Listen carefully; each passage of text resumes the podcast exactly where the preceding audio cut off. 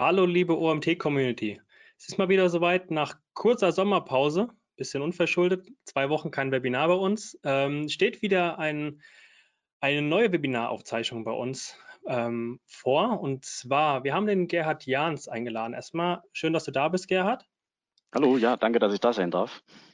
Und Gerhard wird uns heute was zum Thema Google Shopping Kampagnen und wie man diese profitabel optimieren kann. Erzählen Sie mir schon sehr gespannt, was du uns mitgebracht hast, Gerhard.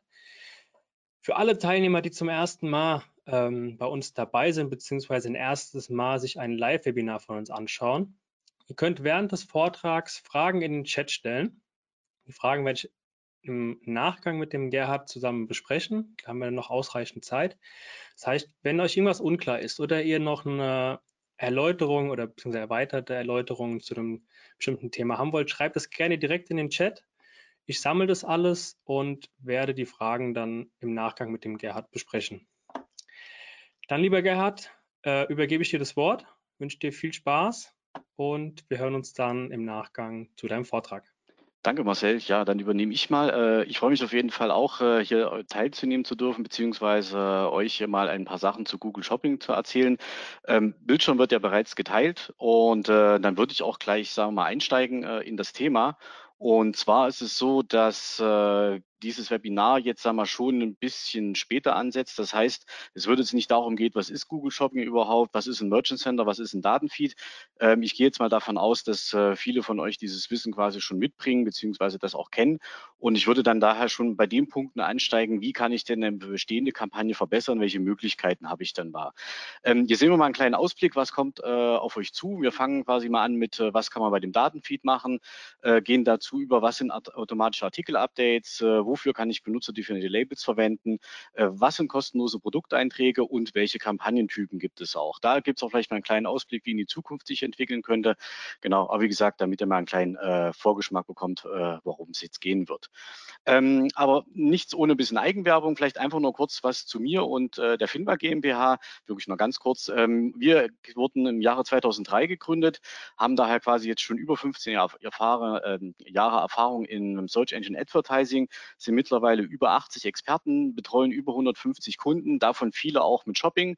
Da haben wir da auch wirklich sehr viele Erfahrungen, äh, Möglichkeiten und Unmöglichkeiten kennengelernt und ich selber bin seit 2007 bei der Finwa und demnach auch so lange schon im Bereich äh, sehr aktiv.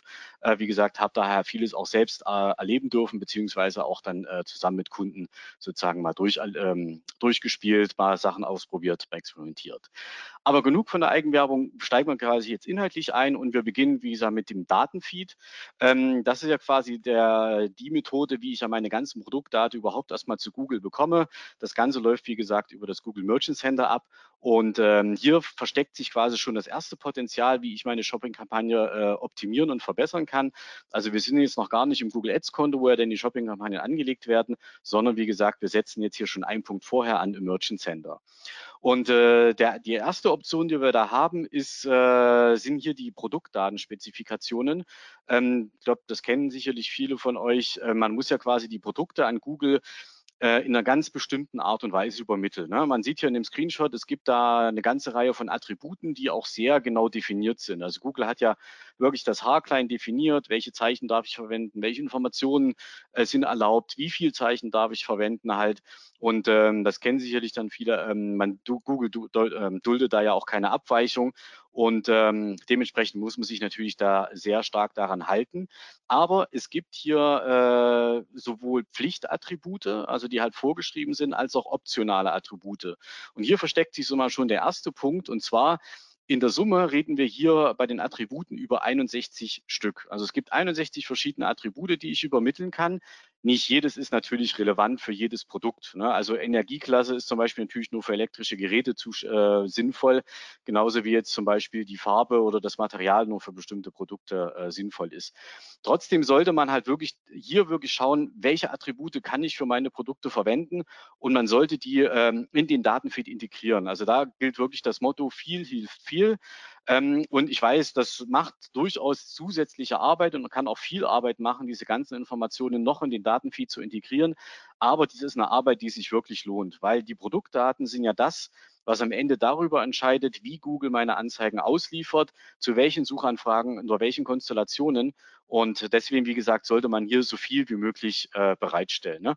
Also gehen Sie wirklich mal diese Liste durch der Attribute, ähm, die sagen, hier möglich sind und schauen Sie, welche können Sie, können verwendet werden und welche kann ich noch in den Datenfeed ähm, integrieren halt.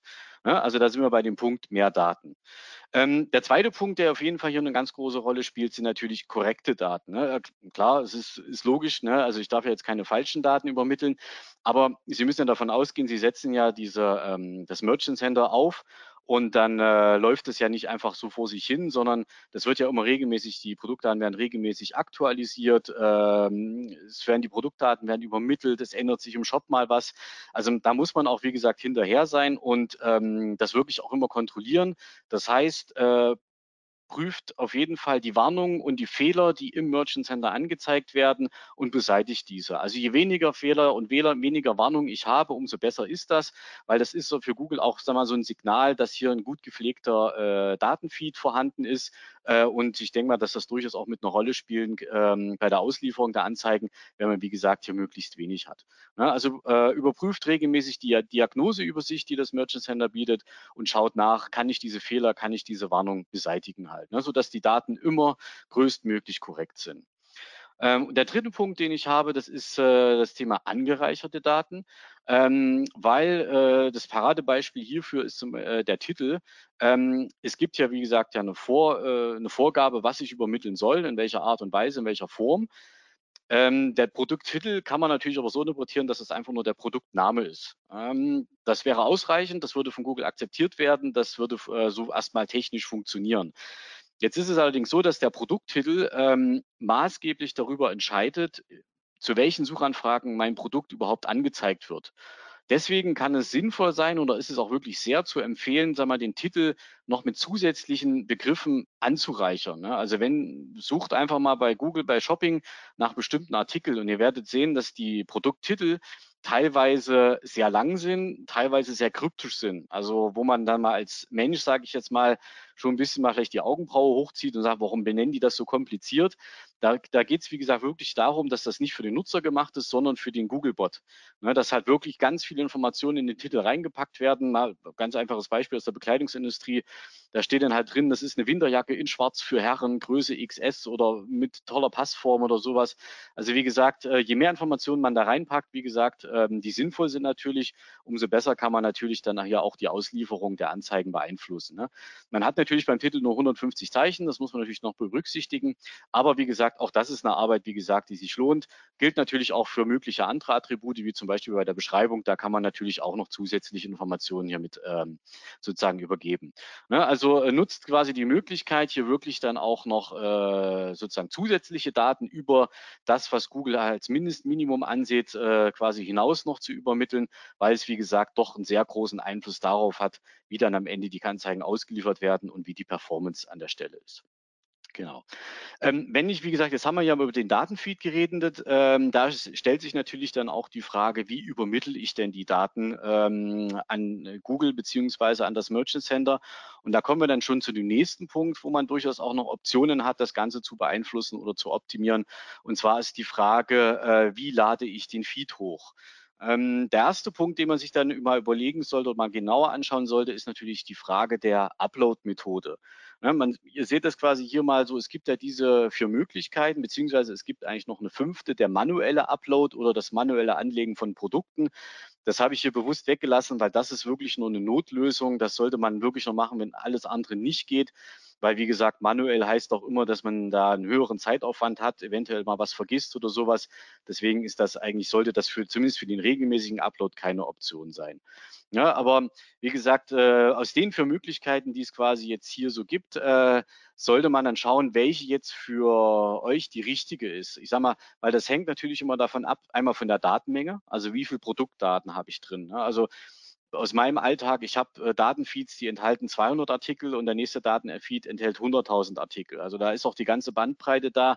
Dann ist es natürlich auch die Frage, wie wird euer Server belastet, wenn diese Produktdaten sozusagen erstellt werden. Ne? Der normale Turnus ist ja meistens täglich oftmals natürlich in der Nacht, aber auch da kann, wie gesagt, dann der Server äh, bei größeren Datenfeeds so belastet werden, dass das schon grenzwertig ist, sodass man halt dann, wie gesagt, gucken muss, wie man das am optimalsten macht. Und natürlich die Frage der Häufigkeit der Aktualisierung. Ne? Also wie oft ändert sich bei meinen Produktdaten was, äh, sei es von den Informationen, sei es, dass Produkte ausverkauft sind, dass neue Produkte dazukommen. Das sind so Punkte, die man halt hier mit berücksichtigen muss. Und ähm, dann gibt es, wie gesagt, hier diese vier Möglichkeiten.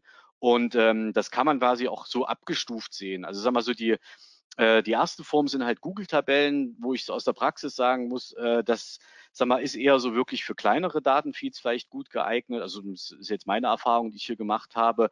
Ähm, wie gesagt, und äh, das kann man dann hier nehmen. Dann kommt halt dieser geplante Abruf, wo halt, wie gesagt, eine Datei über eine URL meistens dann zu einem bestimmten Zeitpunkt abgerufen wird. Ähm, dann halt ein Upload per SFTP oder FTP, was dann schon für größere Daten äh, geeignet ist und natürlich dann die Content API für ganz große Datenmenge, die sicherlich dann noch äh, zahlreiche andere Möglichkeiten bieten, wo der Aufwand natürlich aber dann deutlich höher ist als zum Beispiel ein geplanter Abruf. Ne? Muss man natürlich dann abwägen, äh, wie hoch ist der Aufwand, die jeweilige äh, Art der Übermittlung äh, quasi einzurichten, beziehungsweise welche ähm, Baustellen habe ich mit den Datenmengen, der Serverbelastung und der Häufigkeit der Aktualisierung. Ähm, ebenfalls in dem Rahmen muss man sich natürlich auch eine Überlegung machen wegen des Zeitplans. Ne? Also auch da muss man halt schauen, was ist jetzt wirklich optimal für mich. Ähm, da gibt es ja von Google standardmäßig monatlich, wöchentlich und täglich. Ähm, ich sage mal so, täglich sollte es eigentlich schon sein, selbst wenn sich nichts ändert, weil so stellt man eigentlich so sicher, dass die Produktdaten immer aktuell sind. Es geht auch äh, stündlich. Ähm, das kann man äh, unter Umständen freischalten lassen für den geplanten Abruf. Das steht standardmäßig da nicht immer zur Verfügung, beziehungsweise ist eigentlich äh, FTP und Content API, die sind eigentlich dafür gedacht, dass man hier dann auch in kürzeren Intervallen übermittelt, beziehungsweise sogar jede Änderung sofort übermittelt. Äh, also auch da gibt es Möglichkeiten, ähm, so dass man halt wirklich äh, immer up to date ist, was die Produktdaten angeht. Ne? Aber wie gesagt, ist immer eine Aufwand-Nutzen-Abwägung, welches von diesen äh, Upload-Methoden man dann nimmt halt. Genau, und äh, was man dem Atemzug auf jeden Fall auch noch berücksichtigen wollte, wäre die Benachrichtigungen. Ähm, und zwar äh, normalerweise so, der Feed wird eingerichtet, äh, es gibt einen Zeitplan, das läuft, man kontrolliert das am Anfang, das passt alles soweit. Und dann läuft das Wochen oder Monate lang völlig ohne Probleme vor sich hin. Es, mein, wir sind alle nur Menschen, es rückt so langsam aus dem Fokus, man hat genug andere Sachen zu tun, man weiß ja, dass es funktioniert und da passiert irgendwas. Äh, und im schlimmsten Fall bekommt man das nicht mit äh, im Merchant Center und dann sind die Hälfte der Produkte abgelehnt oder gar nicht erst übermittelt worden. Also das wäre natürlich dann so der Worst Case, weil das natürlich dann sofort negativ auf die äh, Shopping-Kampagne sich äh, auswirkt halt. Ne? Deswegen nutzt auf jeden Fall die Benachrichtigungsoptionen, die das Merchant Center hier bietet. Da wäre natürlich äh, zuallererst die Benachrichtigung bei Fehlern jeglicher Art. Das kann man halt aktivieren, dass äh, sobald bei der Übermittlung der Produktdaten irgendwas passiert, äh, die Daten konnten nicht verarbeitet werden, es gab irgendwo einen Fehler, dass ihr sofort quasi eine Benachrichtigung per Mail bekommt, damit ihr, wie gesagt, hier dann auch nachschauen könnt. Ähm, das ist auf jeden Fall äh, sehr zu empfehlen, das zu aktivieren. Und was man als zweites auch noch mit überlegen sollte, ist der sogenannte Produktschutz. Ähm, der Produktschutz ist eigentlich dafür gedacht, weil es äh, Situationen gibt, in denen es keinen technischen Fehler bei der Produktdatenübermittlung und Verarbeitung gibt.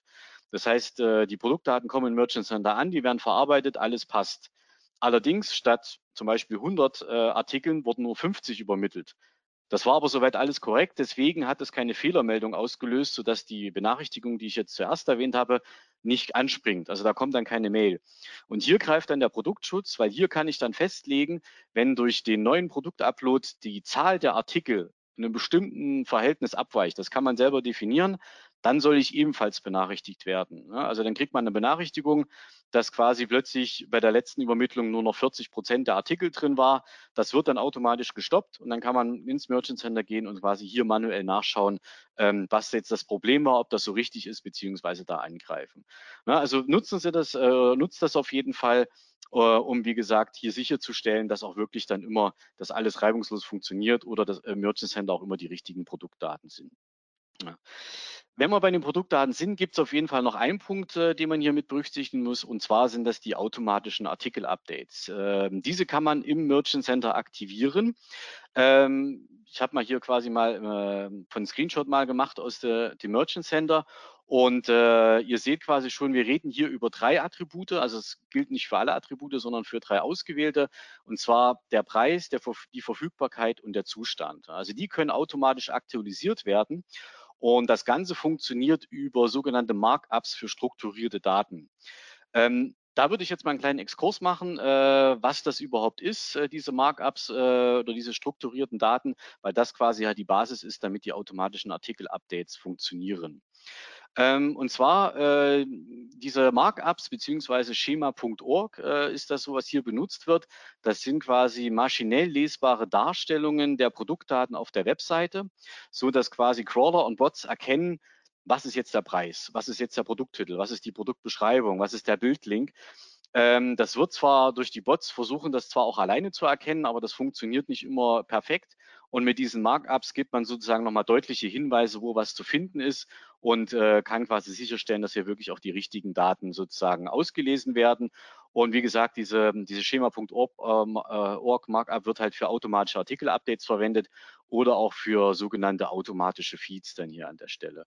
Ja, ähm, wie gesagt, das ist nur mal ein Beispiel hier, dass so sieht das dann, kann man sich das vorstellen, wie das aussieht, ähm, dass es wie gesagt entsprechend dann hier eingebaut wird und äh, sozusagen der Bot sich dann hier entlang hangeln kann.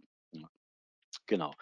Ähm, gehen wir wieder zurück, äh, wie wir es hier haben, wie gesagt, zu den, äh, der Funktionsweise dieser automatischen Artikel-Updates. Also wie gesagt, es werden hier diese drei Attribute werden automatisch anhand der Informationen äh, auf der Webseite äh, gegengeprüft und aktualisiert. Das heißt, wenn der Preis im Datenfeed abweicht von, der, von dem Preis, der auf der Webseite ist, wird das wie gesagt automatisch angepasst.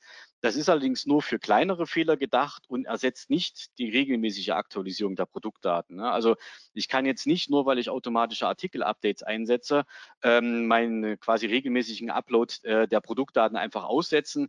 Das muss auf jeden Fall weiterhin parallel erfolgen, weil wie gesagt, das eigentlich dafür gedacht ist, wie gesagt, nur kleinere Sachen sozusagen zu beseitigen.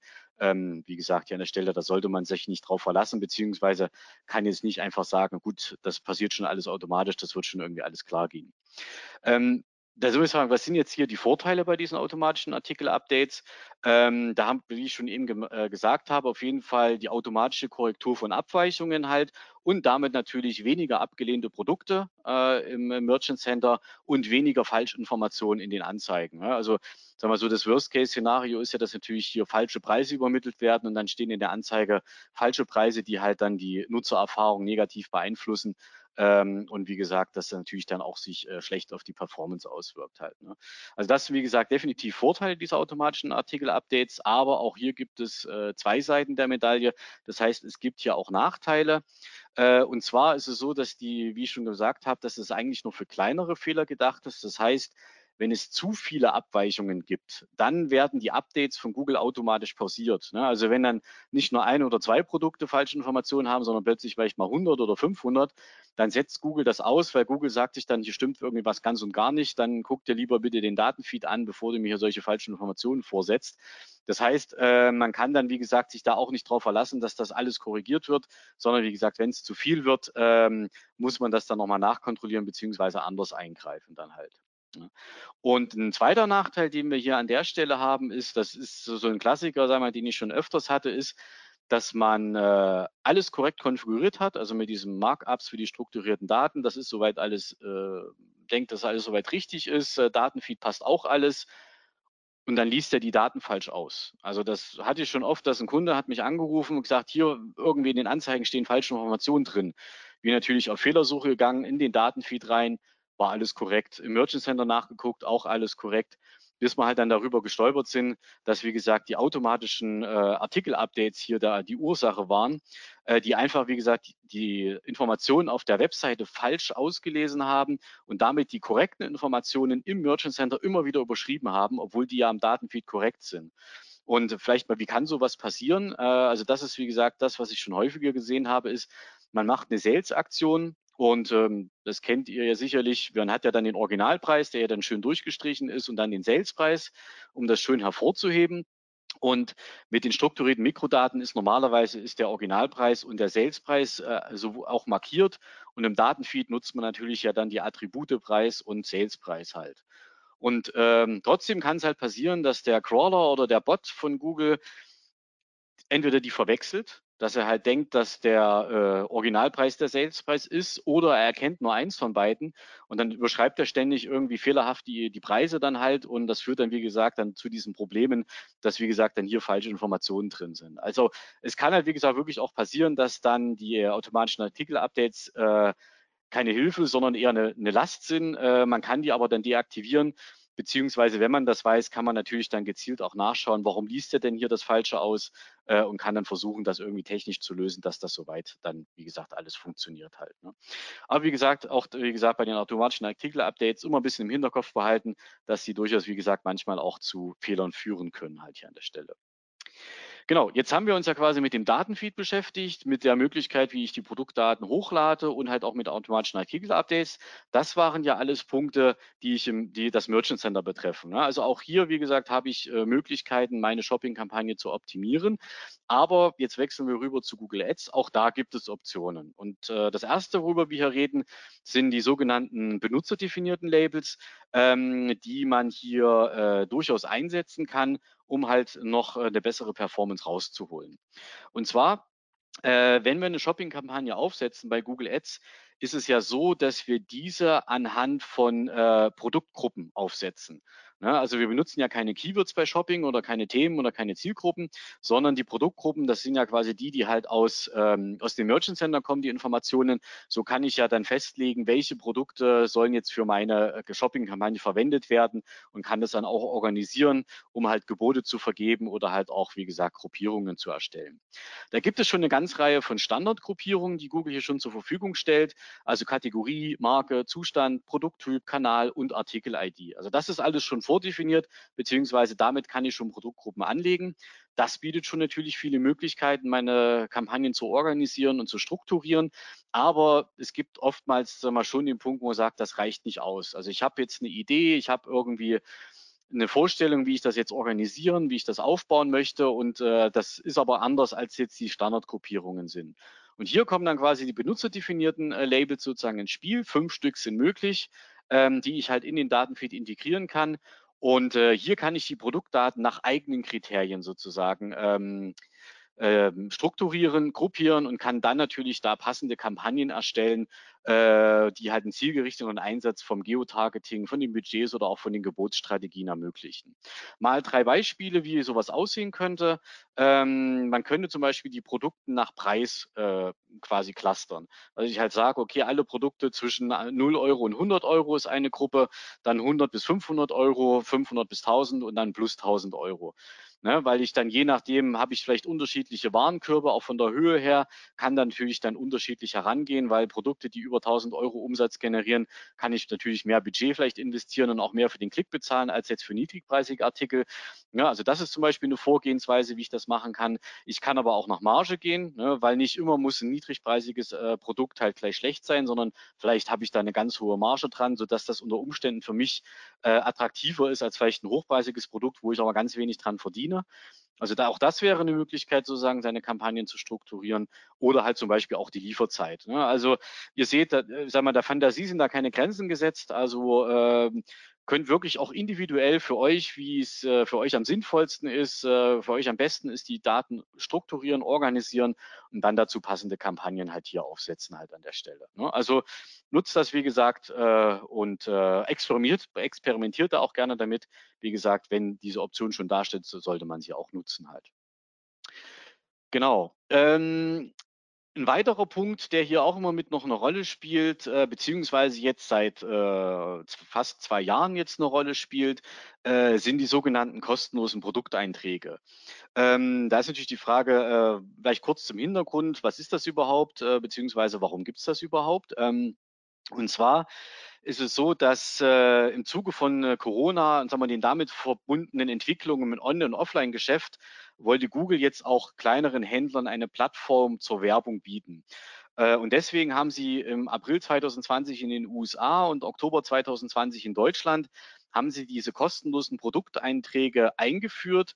Das heißt, ich kann ja meine Produkte sozusagen platzieren und bewerben, ohne dass ich was dafür bezahlen muss. Ähm, muss aber dazu sagen, dass es das wiedergibt. Das heißt, es gab es schon mal und zwar ähm, äh, als äh, Google Shopping gestartet ist. Äh, zwischendurch hieß es auch mal Frugel und Google Produktsuche. Vielleicht äh, kennt der ein oder andere noch diese Begriffe. Das ist ja schon 2002 in den USA gestartet und in Deutschland 2008. Und bis Februar 2013 war das komplett kostenlos. Ne? Also da, das gab es quasi schon mal. Äh, seit Februar 2013 war es kostenpflichtig, komplett. Das heißt, wenn man Shopping nutzen wollte als Online-Shop, als Werbetreibender, dann musste man das über Google Ads machen mit den entsprechenden damit verbundenen Kosten. Aber wie gesagt, jetzt seit 2020 gibt es das wieder. Und äh, das senkt natürlich, sage ich mal, die Einstiegshürde und man muss natürlich dazu sagen, dass Google das jetzt äh, durchaus vielleicht mit Hintergedanken gemacht hat. Das erhöht natürlich auch die Anzahl der aktiven Shops, die halt Shopping benutzen und ist vielleicht auch wie so ein Stück weit mal zum Antesten gedacht. Das heißt, wenn ich mir jetzt unsicher bin als kleiner Online-Shop, ist das das Richtige für mich, dann kann ich die ja erstmal benutzen, diese kostenlosen Produkteinträge, um mal zu gucken, was bringt mir das überhaupt. Äh, und äh, dann ist natürlich der Schritt, dann Anzeigen zu schalten, nicht mehr so groß, weil man hat das Merchant Center ja schon, man hat die Produktdaten ja schon, dann sind es ja nur noch ein paar Klicks, um eine Anzeige zu schalten. Da muss man vielleicht dann im Hintergrund behalten, im Hinterkopf behalten, dass das vielleicht Google auch noch mit so äh, angedacht hat. Da stellt sich natürlich die Frage, welche Bedeutung hat denn das überhaupt für mich, meine Kampagnen oder für meine Performance halt? Und ähm, da ist es so, dass wir hier ähm, darüber reden, wir reden jetzt nicht darüber, dass ich meine Produkte auf der ersten Suchergebnisseite platzieren kann. Ne? Also wenn ich ja irgendwas eingebe, kriege ich ja meine Ergebnisse mit den ersten organischen Einträgen, mit den Anzeigen, sowohl Textanzeigen als auch Shopping-Anzeigen. Da komme ich nicht hin. Also was jetzt hier bei dem kleinen Ausschnitt da, was alle ist, da komme ich mit den kostenlosen Produkteinträgen nicht hin, sondern ähm, man muss quasi hier als Nutzer zu dem Shopping-Tab wechseln, was jetzt hier so blau äh, hervorgehoben ist. Und ähm, erst dort findet sich das und allerdings auch erst weiter unten. Das heißt, das erste, was man auf dem Shopping-Tab sieht, man hat da oben so eine Art Banderole, das sind auch erstmal Anzeigen und darunter fangen erst die kostenlosen Einträge an. Das heißt, äh, die Reichweite der kostenlosen Produkteinträge ist gegenüber den Anzeigen deutlich eingeschränkt. Also ich habe hier erreiche deutlich weniger Nutzer und dementsprechend auch deutlich weniger Klicks an der Stelle. Also unserer Erfahrung nach liegt das Verhältnis so zwischen Klicks äh, auf kostenlose Einträge und Klicks auf Anzeigen so bei fünf bis zehn Prozent. Also man sieht, da passiert jetzt im Verhältnis nicht viel. Äh, und äh, wie gesagt, man kann es vielleicht wirklich nur mal benutzen, um das anzutesten, beziehungsweise jetzt für die unsere Kunden, die ja schon länger Shopping gemacht haben, war das damals, als im Oktober 2020 eingeführt wurde, war natürlich alle ein bisschen neugierig und auch ein Stück weit aufgeregt, weil kostenlos klingt ja mal erstmal gut. Aber wie gesagt, als man dann so die ersten Daten gesehen hat, dann hat man gesehen, okay, ja, es ist zwar schön und gut, aber ich sag mal, wenn man wirklich was erreichen will als Online-Shop, äh, kommt man eigentlich um die Anzeigen nicht drum herum. Ne? also wie gesagt, für kleinere Online-Shops mag das eine gute Option sein, sage ich jetzt mal, um das ganze Thema anzutesten, erste Erfahrungen zu sammeln. Aber wie gesagt, wenn man halt wirklich dann Reichweite haben will, Wachstumsziele erreichen will, dann kommt man um die Anzeigen hier an der Stelle nicht drum. Ne? Also man sollte dem nicht zu viel Bedeutung beimessen, sondern eher so, äh, wie gesagt, für die, die schon Shopping gemacht haben, Shopping-Anzeigen war es eher so nice to have. Man hat es gerne mitgenommen, aber wie gesagt, hat dann den Tag am Ende hat es dann auch nicht gerettet halt. Genau, äh, ja, so viel zu den äh, kostenlosen Produkteinträgen. Und dann ähm, sind wir schon bei unserem äh, letzten Punkt mal, um zu den, den Überblick mal so der Stellschrauben, die ich habe und zwar die Kampagnentypen. Ähm, sagen wir mal, die Punkte, über die ich jetzt geredet habe, die greifen zwar jetzt auch für alle Arten von Shopping-Kampagnen, aber ich sag mal, ähm, oftmals habe ich jetzt auch viel über die normalen Shopping-Kampagnen geredet. Ne, das heißt, man geht ins Konto, legt eine Shopping-Kampagne an oder nutzt den Google Ads Editor oder sowas, äh, organisiert das Ganze dann nach den Produktgruppen, wählt das Merchant Center aus, vergibt die Gebote oder nutzt Gebotsstrategien halt. Ne? Aber es gibt ja da noch, äh, noch zwei andere Möglichkeiten, wie Shopping-Anzeigen schalten kann. Eine, die jetzt äh, mittlerweile überholt ist, und zwar Smart Shopping. Das ist jetzt nur zur Vollständigkeit halt noch drin, weil wir gerade so eine Übergangsphase drin ist, drin sind. Das gibt es ja jetzt auch seit glaube drei Jahren oder so. Ähm, und zwar war Smart Shopping ja eine Vereinigung von einer Shopping-Kampagne und einer Remarketing-Kampagne.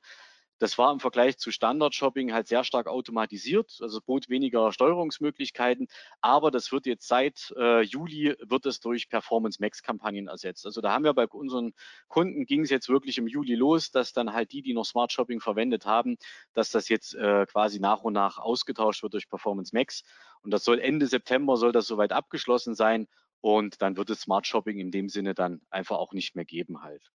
Genau, und wie gesagt, der Nachfolger ist Performance Max Kampagnen. Ähm, das heißt, wir ähm, ist ein ganz neuer Kampagnentyp. Äh, gut, den gibt es jetzt, in der, in der Beta gab es den jetzt schon etwas länger. Ähm, aber wie gesagt, jetzt dadurch, dass das Smart Shopping ersetzt, gewinnt das sicherlich nochmal ein bisschen an Dynamik. Und das ist sozusagen einfach eine Vereinigung sämtlicher Google-Kanäle, äh, die halt möglich sind. Also wir reden hier über die Google-Suche, wir reden über das Display-Netzwerk, über YouTube, Remarketing, Discover, Gmail oder auch Maps. All das ist in einer Kampagne vereint. Und ähm, dann wird hier anhand von sogenannten Assets, also Texte, Bilder, Videos, Produktdaten, werden halt wirklich für jedes Netzwerk passende Anzeigen erstellt, also seien es Textanzeigen, sei es die Shopping-Anzeigen, sei es ähm, Display-Anzeigen oder auch Video-Anzeigen. Ne, und wird dann halt, wie gesagt, auch wieder über Automatisierungen wird das äh, analysiert, ausgeliefert und halt optimiert, optimiert, beziehungsweise kommt natürlich hier das maschinelle Lernen halt sehr stark zum Einsatz ähm, und bietet halt dementsprechend halt auch kaum Steuerungsmöglichkeiten ähm, und äh, zumindest im jetzigen Zustand nur wenige Reports. Also es gibt zwar erste Daten, sage ich jetzt mal hier, die man einsetzen kann ähm, und ähm, wie gesagt, äh, ein paar wenige Steuerungsmöglichkeiten, aber es ist auch noch eine Beta, da sind noch eine ganze Reihe von neuen Features äh, sag mal, angekündigt. Ähm, ich denke mal, da könnte man wahrscheinlich sogar ein eigenes Webinar drüber halten, über die Performance Max Kampagnen, wie gesagt. Aber auch, wie gesagt, auch das ist, wäre eine Alternative zu den normalen Shopping-Kampagnen.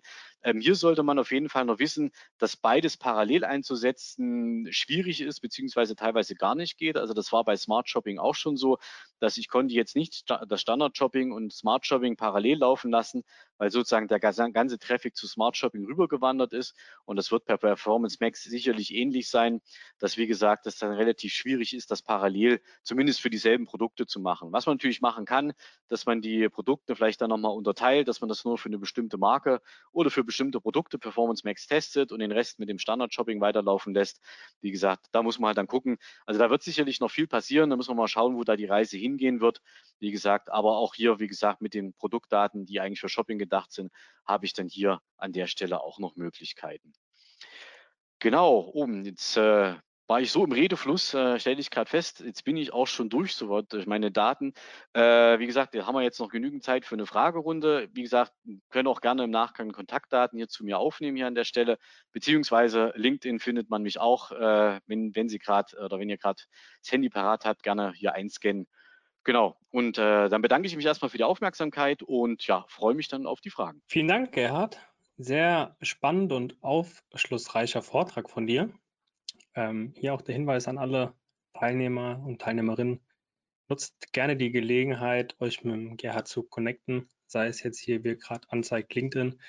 Oder wir werden auch natürlich wie immer ähm, die Präsentation, die Folien zum Download bereitstellen. Auch da ist natürlich das Kontaktformular nochmal hinten dran, auch wenn ihr euch das Webinar jetzt nicht live anschauen solltet, sondern die Aufzeichnung euch anschaut, ähm, könnt ihr auch gern da mit dem Gerd in Kontakt treten und gegebenenfalls Fragen oder sonstiges klären. Wie der Gerd gerade eben schon gesagt hat, ihr habt jetzt noch die Zeit, Fragen zu stellen über den Chat. Es kam jetzt bisher keine Frage rein.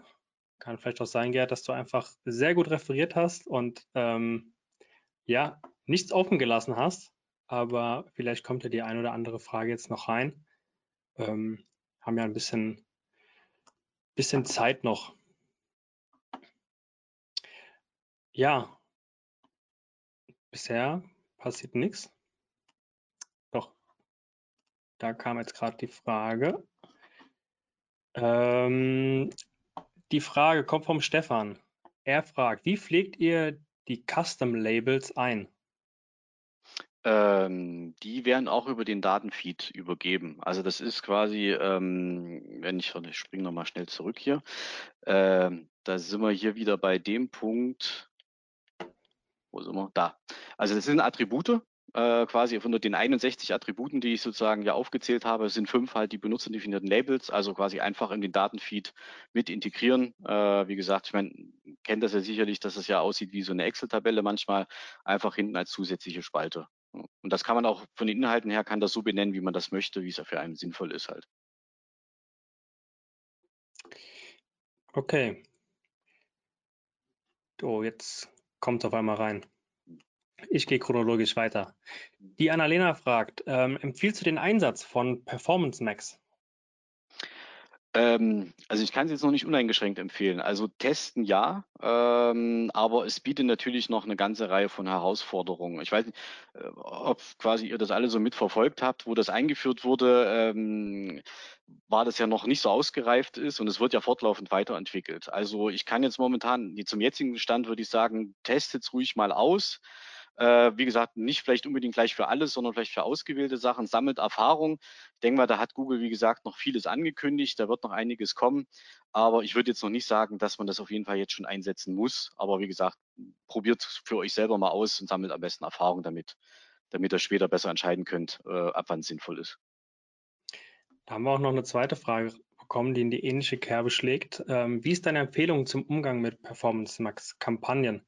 Automatisch umgestellte Smart Shopping Kampagne auf Performance Max lassen oder lieber auf Standard zurückwechseln? Ganz schwierige Frage, sage ich jetzt mal, weil ähm, zum einen dieses Update-Tool von Performance Max, ich springe nochmal gleich parallel mal da wieder hin, ähm, würde ich jetzt nicht, also ja, das passiert automatisch, aber äh, da muss man zum einen auf jeden Fall die Asset-Gruppen äh, nochmal analysieren, beziehungsweise ist es wirklich so, dass die Asset-Gruppen dann nur rudimentär sind, weil Smart Shopping nur wenige Assets überhaupt hat. Das heißt, da muss man definitiv nacharbeiten und die Asset-Gruppen nochmal überarbeiten halt. Beziehungsweise wir hatten halt äh, auch schon Fälle, wo hier jetzt, ich sag mal, der Kunde wollte halt so lange wie möglich warten mit der Smart Shopping umstellen, bis es dann leider zu spät war. Äh, und dann sind wir auf Standard Shopping äh, zurückgegangen, äh, hier dann aber auch Zielroas eingesetzt, weil Smart Shopping arbeitet ja auch mit Zielroas. Und da war halt dann doch schon sehr starke Performance-Verluste. Also da, ähm, wie gesagt, jetzt hat man nicht mehr viele Optionen, sage ich jetzt mal. Also man hätte eher wirklich das erste Halbjahr dann am besten äh, nutzen sollen, vielleicht um einen optimalen Zeitpunkt zu finden, um von Smart Shopping auf Standard Shopping umzustellen. Jetzt muss man halt wirklich schauen, wie mache ich jetzt das aus der beste Situation. Aber rechnen damit, dass quasi, wenn ihr auf Standard Shopping umstellt, dass es durchaus zu starken Verwerfungen kommen kann und es vielleicht dann auch ein paar Tage oder vielleicht auch Wochen dauert, um halt wieder vielleicht auf dasselbe Performance-Level zu kommen. Aber dasselbe Problem hat man auch Performance Max. Also da muss man halt wirklich sehr genau aufpassen, wirklich sehr hinterher sein, äh, weil wie gesagt, dann halt wirklich das teilweise komplett aus dem Tritt gerät. Muss man halt wirklich ehrlich sagen. Ich versuche mal thematisch die Fragen ein bisschen zu ordnen. ordnen. Es gibt einige zur Performance Max. Ähm, machen wir weiter mit der Frage von der Ramona. Mit der Performance Max ändert sich irgendwas an der Optimierung? Eher gibt es weniger Möglichkeiten, oder? Das Wichtigste ist also der Datenfeed. Ja, genau. Also ja, äh, aber nicht nur. Also beziehungsweise, äh, also was die Shopping-Anzeigen angeht, hat man bei Performance Max faktisch eigentlich nur noch das Merchant Center.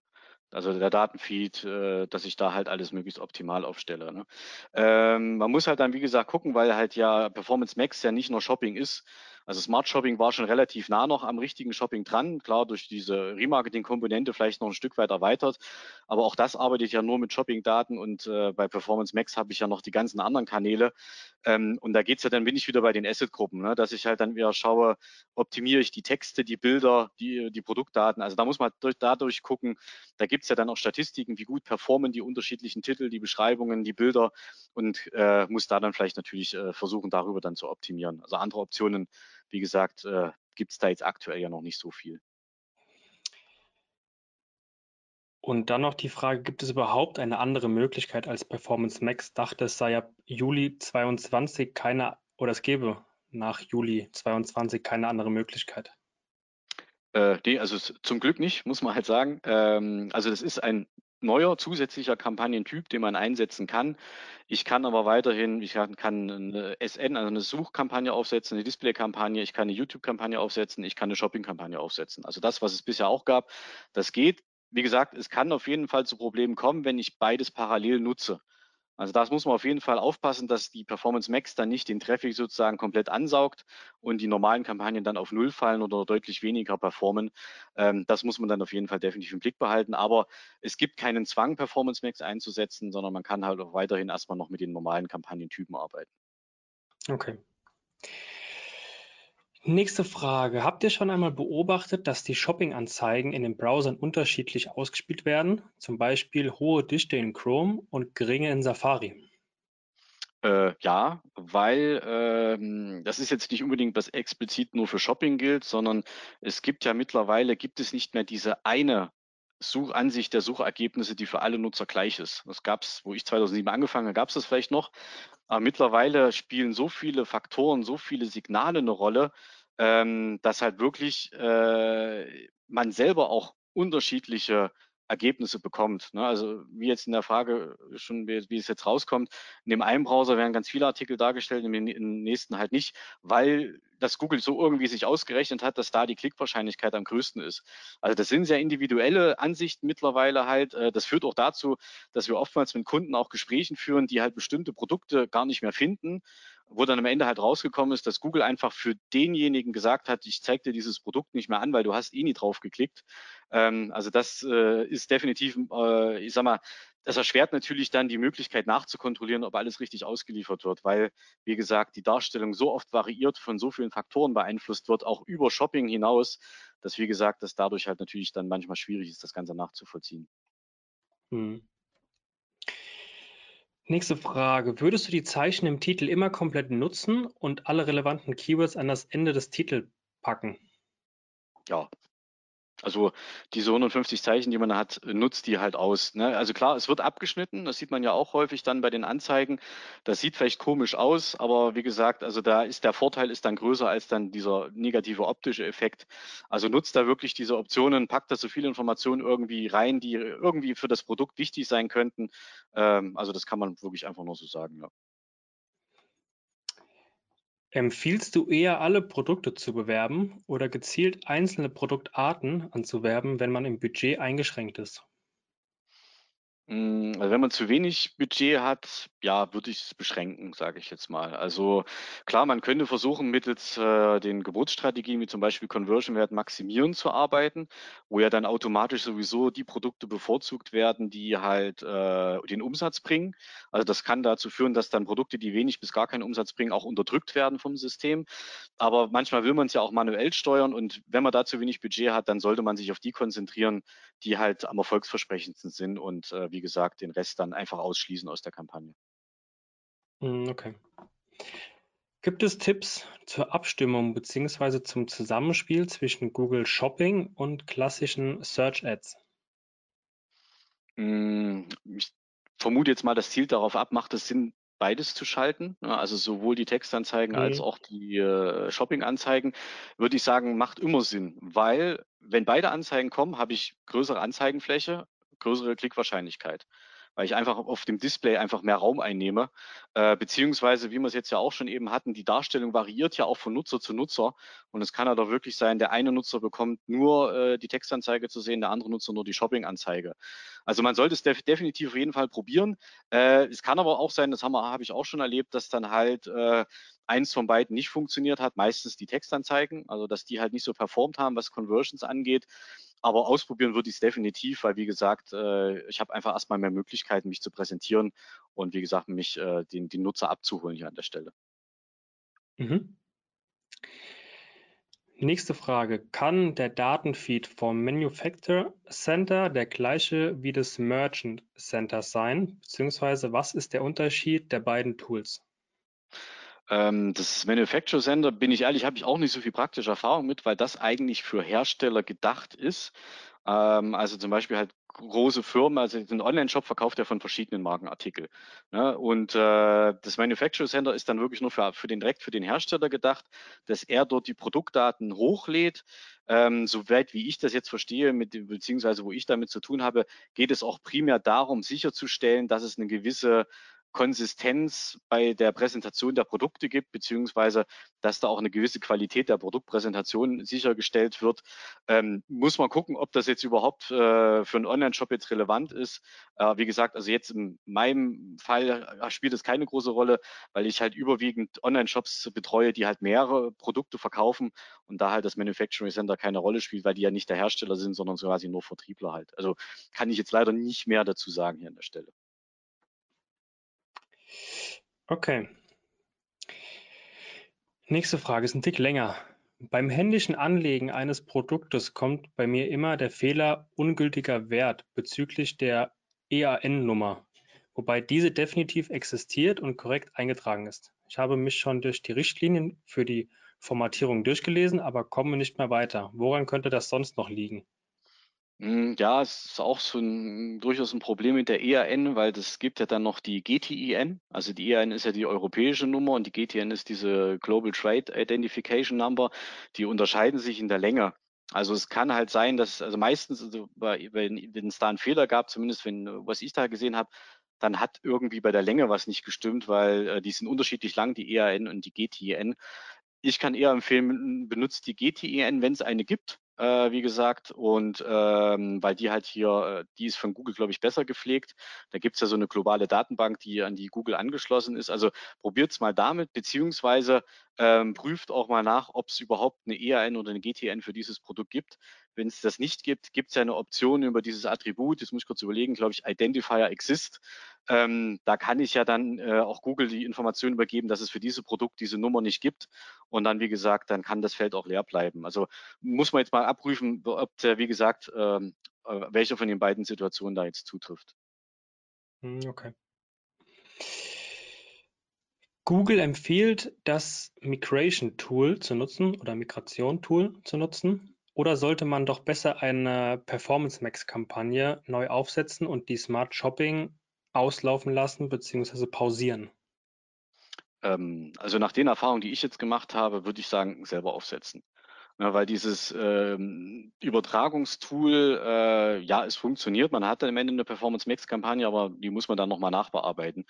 Also ich würde eher dann sagen, äh, man kümmert sich vorher drum, weil zum Beispiel Performance Max zum Beispiel, dass man halt die fünf verschiedenen Titel hat, die fünf verschiedenen Beschreibungen, die fünf, bis zu 20 Bilder kann ich ja verwenden, die Videos. Also dass ich erstmal alles zusammensuche, was ich an Assets sozusagen habe und dann lege ich Performance Max manuell an und pausiere dann einfach Smart Shopping. Also das, ich denke mal, macht man man sich dann weniger Arbeit, als äh, das Tool suggeriert, dass es einfach ist. Aber wie gesagt, das ersetzt dann nicht doch nochmal das nachzuarbeiten. Hm, okay. Wo finde ich die Einstellung für Fehlermeldungen beim Produktimport, von der du anfangs gesprochen hast? In Klammern prozentuale Senkung bei den Produktzahlen im Merchant Center. Ähm, das versteckt sich quasi unter den Kontoeinstellungen. Also wenn man im Merchant Center ist, äh, gibt es ja, glaube ich, rechts oben dann äh, dieses Menü für die Kontoeinstellung. Und da gibt es dann die Funktion Produktschutz aktivieren. Man kann auch einfach bei ähm, in der Google Merchant Center Hilfe, kann man auch einfach direkt danach mal suchen, dann findet man auch eine Anleitung, wie man da hinkommt. Ja. Aber wie gesagt, einfach dann, äh, wie gesagt, rechts oben bei den Kontoeinstellungen mal gucken, dann sollte es eigentlich äh, auffindbar sein. Okay. Gibt es eine grobe Budgetempfehlung, mit dem man bei einem Katalog von 100 bis 150 Produkten mindestens an den Start gehen sollte, um valide Daten zu haben, wenn noch keinerlei Erfahrungen mit Google, Google Shopping vorhanden sind? Das ist jetzt schwer, schwer zu beantworten, weil es spielt jetzt ja nicht nur die Zahl der Produkte eine Rolle, sondern zum Beispiel auch, wie hoch ist der Klickpreis jetzt in der Branche. Also da gibt es ja auch die ganze Bandbreite von 15 Cent bis 5 Euro pro Klick. Äh, ist halt sehr schwierig zu beantworten. Also ich sage mal so, um vielleicht um erste Erfahrung zu sammeln, sollte man so vielleicht mal mindestens 500 Euro für einen Monat in die Hand nehmen. Das reicht unter Umständen nicht aus, um alles richtig zu bewerben. Aber wenn es darum geht, erstmal Erfahrung zu sammeln, erstmal erste Daten zu bekommen, welche Produkte überhaupt geklickt werden, ist das aktuell so eine Größenordnung, wo ich sage, damit äh, bekommt man erstmal zumindest genügend Daten, um dann weiter überlegen zu können, wie man fortfährt. Okay. Dann eine Frage zum dynamischen Remarketing. Ich schreibe jetzt mal Hallo Gerhard, danke für deinen Input, sehr gut. Bezüglich dynamisches Remarketing für Shopping-Kampagnen würde ich gerne wissen, wie ich beispielsweise weitere Attribute, wie beispielsweise Prozente auf Produkte, welche in den Warenkorb gelegt wurden, übergebe. Hm, das wird es schon eher komplexer, sage ich jetzt mal, ähm, weil da ist jetzt die Frage, wie gesagt, geht es jetzt darum, eine Zielgruppe entsprechend aufzubauen, die halt irgendwie da Prozente hat oder wie gesagt, äh, das äh, dynamische Remarketing ist ja so, dass ja einfach erstmal nur erkannt wird, welche Produkte waren im Warenkorb und äh, dass dann halt quasi die Produktdaten im Merchant Center, also das Bild, der Titel und der Preis benutzt werden, um diese Anzeigen dann fürs Remarketing automatisch zu erstellen und dass das halt für den Nutzer passgenau angezeigt wird halt. Ne? Also da ist, weiß ich jetzt nicht genau, welche Rolle da jetzt diese Prozente im Warenkorb dann spielen. Also wie gesagt, wenn es um Zielgruppen geht, das ist dann wie gesagt ein ganz anderes Thema, ähm, wenn man das irgendwie erfassen will halt. Ne? Das müsste man jetzt nochmal spezifizieren. Ja, entweder Alex, schreibst es nochmal kurz in den Chat oder kannst ja, wie gesagt, auch gerne das Angebot nutzen, sich mit Gerhard auf LinkedIn zu genau. vernetzen und da auch nochmal ins Detail zu gehen. Genau. Ähm, kommen wir zur nächsten Frage. Der Roger fragt, äh, er hat eine Frage zu den kostenlosen Produkteinträgen. Soll man da einen Anbieter wählen oder reicht für den einfachen Start Google selbst aus? Da reicht Google aus. Also es ist halt wirklich so, sobald man ein Merchant Center hat, äh, die Produktdaten im Merchant Center drin sind, die auch freigegeben sind, dann muss man nochmal zwei Klicks tätigen und dann sind die kostenlosen Einträge sozusagen aktiv. Also da braucht man keinen anderen Toolanbieter oder sowas in der Richtung. Okay.